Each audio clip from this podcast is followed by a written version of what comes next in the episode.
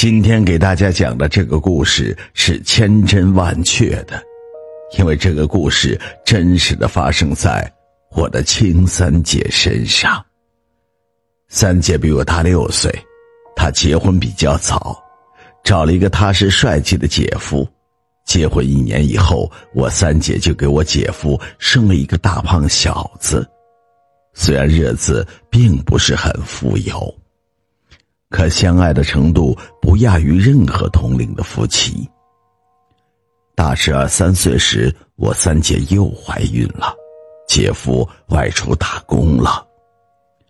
俗话说“好字成双”，三姐做梦都想生一个女孩，这样儿女双全，岂不美哉？也许怀孕的人都很敏感吧。三姐早就听说街上有个河瞎子算命算得准，可以看得出人的命里有几儿几女。为了以求安心，轮到赶集那天，三姐非得把我拉上一起去找河瞎子算命，看看三姐这次胎怀的是男孩还是女孩。说起何瞎子大名，我从小就时常听那些大人们称赞何瞎子是如何如何的神机妙算。他知旦夕祸福，生老病死，婚姻匹配，他是无所不能。有人说何瞎子得到过高人真传，但是我从来没有真正见过他的庐山真面目。我们那天经过七弯八拐的，找到了何瞎子的住处。楼房算不上气派，格调却很简洁大方。楼下的大堂屋里围满了一群人，坐在堂屋正中间的正是何瞎子。可以看得出，何瞎子真的是一个盲人。他大约五十多岁，长得不胖不瘦，穿着一件洗得发白的蓝色上衣。找他算命的人很多。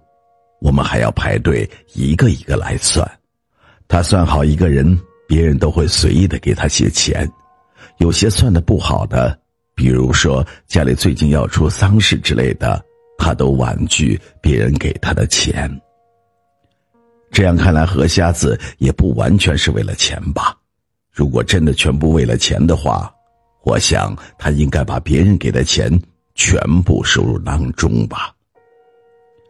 好不容易轮到我三姐，我三姐把生辰八字、家庭住址都报给了何瞎子一听，只见他若有所思的问我三姐想问什么，我三姐回答说：“我想看看这胎怀的是男是女。”只见何瞎子决断的说：“你命相里注定有两子。”至于这胎怀的是男是女，天机不可泄露啊！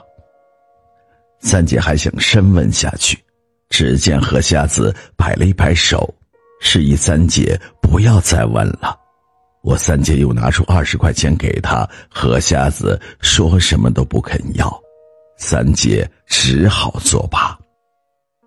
在回家的路上，三姐的心情很低落，我一路给三姐宽心说。三姐，你不要放在心上。俗话说，听瞎子算命，业户都变成金杯了。十个算命的，九个都是胡说八道。就算是这胎是儿子，也很好啊，多子多福嘛。人家有些想儿子，还生不到儿子呢。三姐听我们这么一说，想想也是。再说了，何瞎子也没有说这胎是儿子呀。三姐想到此处，心里就不再纠结。十月怀胎，瓜熟蒂落，三姐在初冬的早上顺利的产下一名女婴，这下我们大家都高兴的不得了。我在心里只怪何瞎子故弄玄虚，什么神机妙算，我看是浪得虚名罢了。三姐还叫我给侄女取一个好听的名字。我想了想，就说：“嗯，这孩子出生在秋冬，就叫他东灵儿吧。东灵儿长得雪白雪白，一副大大的眼睛，忽闪忽闪，远香近邻的无不夸奖乖巧漂亮。三姐独自在家把东灵儿带到两岁半的时候，为了给将来的一双儿女更好的读书条件，三姐只好把两个孩子托付给了婆婆照看，和姐夫一道外出打工去了。可这一出去打工，竟然是他们母女永远的诀别。那天，三姐的婆婆看到两个孩子在院子里玩的正欢。便叫我的大侄儿看下妹妹，他去给猪喂食，这前前后后差不多就三十分钟吧。谁曾想，那东灵儿和哥哥跑到院子前面的一个水塘边上玩，那水塘里的水应该还没有没过大人的脚背吧？可就那么一点点深的水，却要了我东灵儿的命。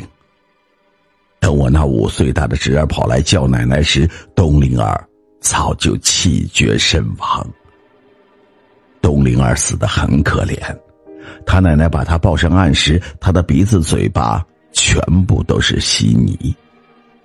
三姐跌跌撞撞的从外地赶了回来，她悲痛的痛哭着，自责着，几次三番，她哭晕了过去，可是再也哭不回来她的女儿了。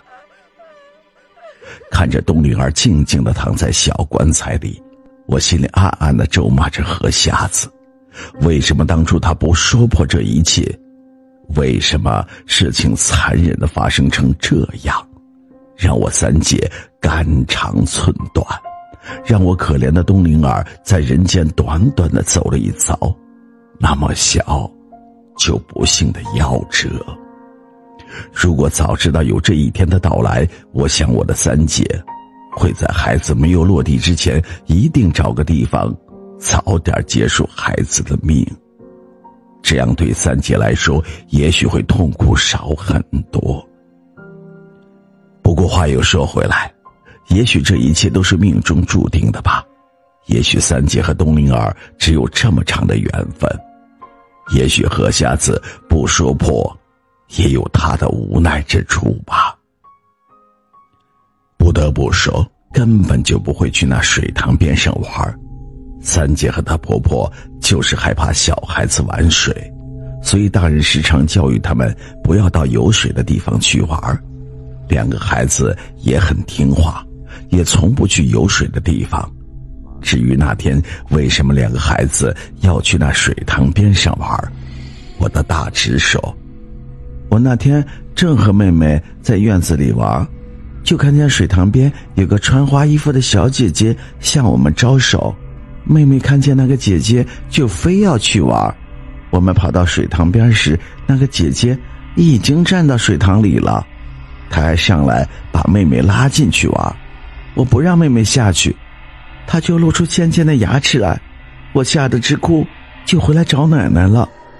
可是奶奶跑出来一看时，只有妹妹一个人趴在水里。听到此处，我的心里直发毛。我不知道大侄子讲的是不是真话。我觉得真相已经没有那么重要，重要的是，我希望我的东灵儿来世投胎做人的话，希望他善始善终吧。在这里不得不说下。